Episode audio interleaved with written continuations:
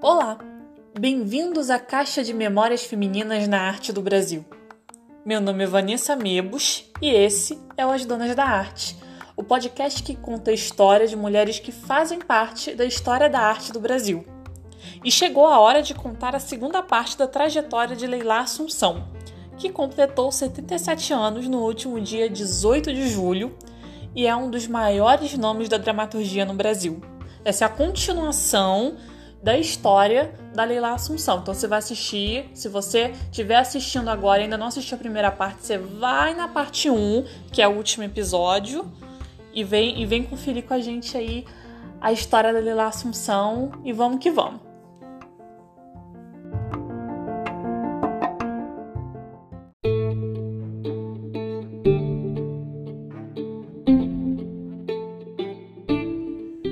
Nós paramos no momento em que Leila começou a rebater os censores que promoviam os cortes absurdos nas suas peças, e esse assunto vai continuar. Mas antes eu gostaria de ressaltar uma outra carreira que a Leila teve, dentre as diversas, né? Que foi de manequim. Ela trabalhou com, como manequim para estilistas como o Denner e o Clodovil Hernandes. Inclusive, ela escreveu dramaturgias sobre isso também. A Lila escreveu duas peças sobre o mundo da moda e o universo dos manequins. Pó de Arroz Biju, de 68, e Seda Pura e Alfinetadas, de 1981. Essa última foi escrita sob encomenda do Clodovil. Sobre Seda Pura e Alfinetadas, Leila disse, aspas, Não sei trabalhar de encomenda, mas, numa coincidência, eu queria escrever uma comédia sobre a vida de manequim e o Clodovil me pediu um texto. Saiu então Seda Pura e Alfinetadas, que mostram costureiros em sua maison em seu dia a dia de trabalho. Fiz mais uma caricatura, uma brincadeira. A peça ficou muito tempo em cartaz, com grande sucesso de público no Brasil, inferior apenas ao sucesso de Intimidade Indecente. O Clodovil, apesar de difícil, é um grande ator e tem uma inteligência fora do comum então deixei buracos no texto para que ele pudesse improvisar. Ele é brilhante nesses improvisos. A Lília Cabral e a Márcia Real estavam no elenco e a direção foi do Odlavas Pet. Fecha aspas. Essa aspas da Leila foi quando o Clodovil ainda era vivo. Então por isso que ela, que ela fala que ele é, né? Fala tudo no tempo presente. Agora vamos continuar com o embate da Leila com a censura, que foi na durante a década de 70 e que se estendeu até o iníciozinho da década de 80. A resposta dela, aquela, aquela maratona em defesa da liberdade de expressão frente à repressão da ditadura militar no Brasil, foi uma peça de teatro. A minha peça favorita. Cuca de Camaiurá, ou O Segredo da Alma de Ouro, conta a história de uma alfadada que concebe um filho que não é do rei de Camaiurá, país imaginário onde todas as crianças deveriam ser obrigatoriamente filhos do rei Fernandes. O monarca, então, tenta de tudo para impedir a gravidez de Malfadada prossiga e a criança nasça. Lili escreveu essa peça para se manter viva, isso nas palavras dela própria. É uma grande alegoria do período ditatorial do Brasil daquela época. A peça foi premiada, foi proibida, foi liberada. Todo aquele processo que a gente já conhece, é, que aconteceu, que foi uma constante na vida da Leila, da Leila na época da ditadura militar. E ela foi montada como ópera rock, com o título O Segredo da Alma de Ouro nos Estados Unidos. O engraçado é que a peça não fez sucesso no Brasil, mas a montagem americana deu muito certo. Eu sou suspeita para falar nessa peça. Eu fiz uma monografia de pós-graduação sobre ela. Para mim é a peça que capta as opressões que nós mulheres sofremos de uma maneira muito potente, ao mesmo tempo que capta as opressões sofridas pelos artistas na época da ditadura, tudo de uma maneira muito bem entrelaçada. Se eu tenho um sonho como diretora de teatro, é montar essa peça. Um dia eu ainda faço isso. Ela e falar baixo, senão eu grito.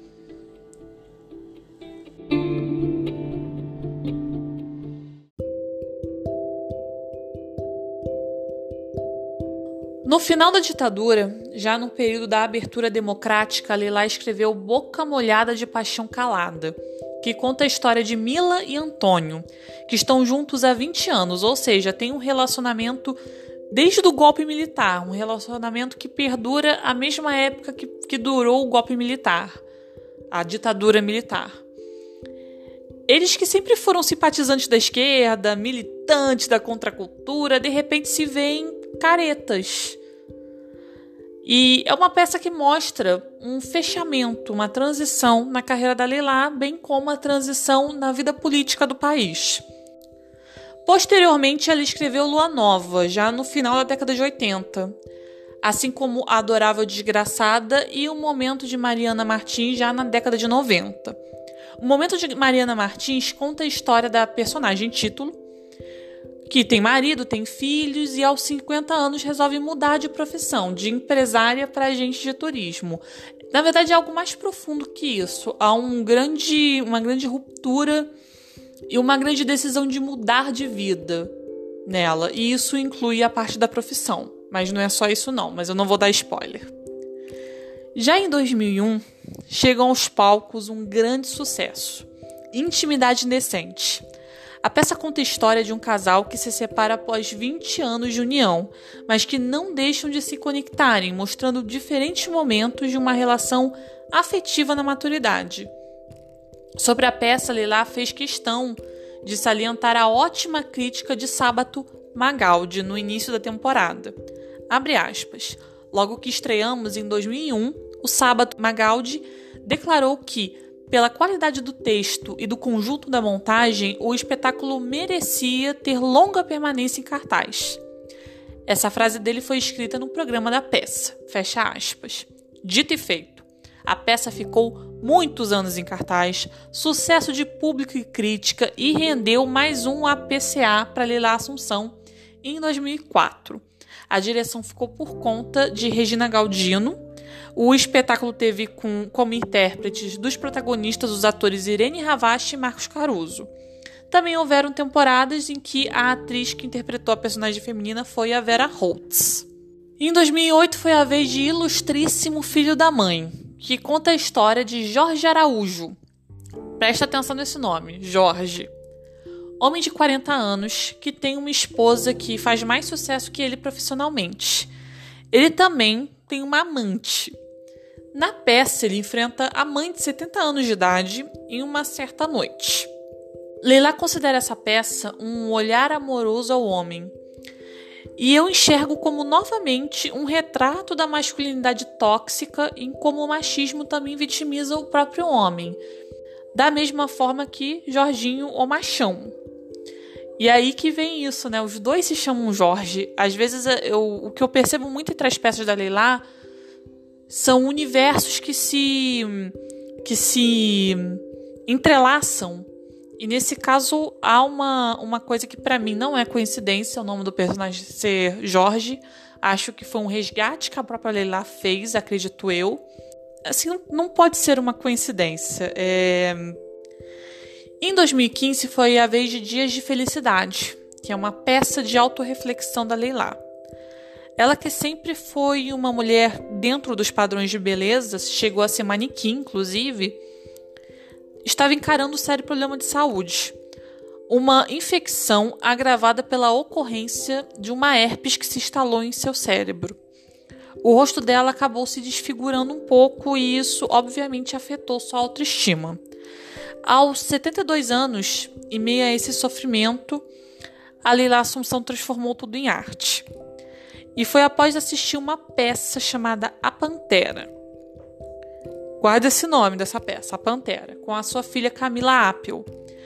E ela teve a ideia de escrever algo autobiográfico como forma de purgar todo esse sofrimento. Eu, eu pedi para guardarem o nome da peça, A Pantera, porque essa é uma dramaturgia da filha da Leila Assunção, da Camila Apple. Ela hoje ela é roteirista, ela roteirizou a série Em Nome de Deus, que está no Globo, Globoplay, que fala sobre aquela o caso horrível do João de Deus, aquela história triste, chocante. E a série, inclusive, está no Globoplay. Ela também faz parte da produção do Conversa com Bial. Então a filha dela também herdou essa coisa do, da paixão pela escrita da mãe. E isso é bem interessante. Mas voltamos à trama de Dias de Felicidade que gira em torno de uma banqueira que teve o rosto desfigurado após um acidente de automóvel. Mais que uma discussão sobre beleza e dor, a peça é uma história de amor, mas também aborda a relação do personagem com o seu a, da personagem principal, no caso com o ex-marido. Em novembro de 2019, Leila lança sua autobiografia oficial, Leila Assunção Memórias Sinceras quando anunciou o lançamento do livro, que foi na Livraria Cultura do Conjunto Nacional, ela disse que iria servir brigadeiros. E eu realmente não sei se aconteceu, mas espero que tenha acontecido, que seria interessantíssimo. Lembrando que na primeira parte do, do da história da Leila Assunção, no episódio passado a gente já falou sobre essa história, o embate que ela teve com o censor, que não queria colocar a palavra brigadeiro, porque achava que era uma indireta para os militares e tal. Aliás, aquela conversa doida da Leila com o censor, ela disse que o doce dele favorito que ele disse foi baba de moça, ficou baba de moça na peça. Foi em Roda Cor de Roda que aconteceu isso.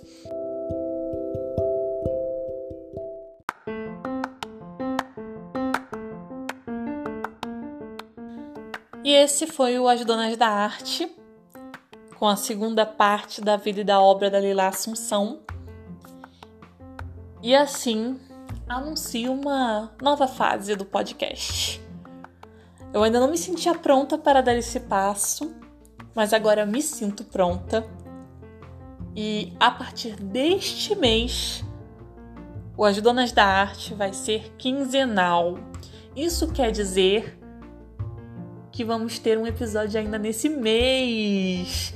Então a gente vai fazer um esquema que é o seguinte: segunda sexta-feira do mês e na quarta sexta-feira do mês vamos ter, vamos ter as donas da arte.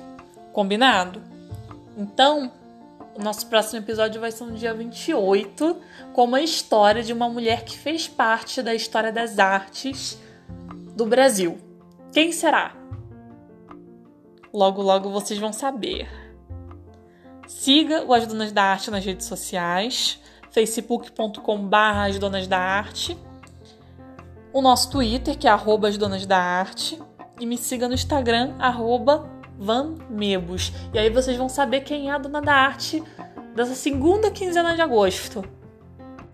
Mal posso esperar pra gente se ver de novo, hein? Um beijo. Até então, dia 28 quarta sexta-feira do mês.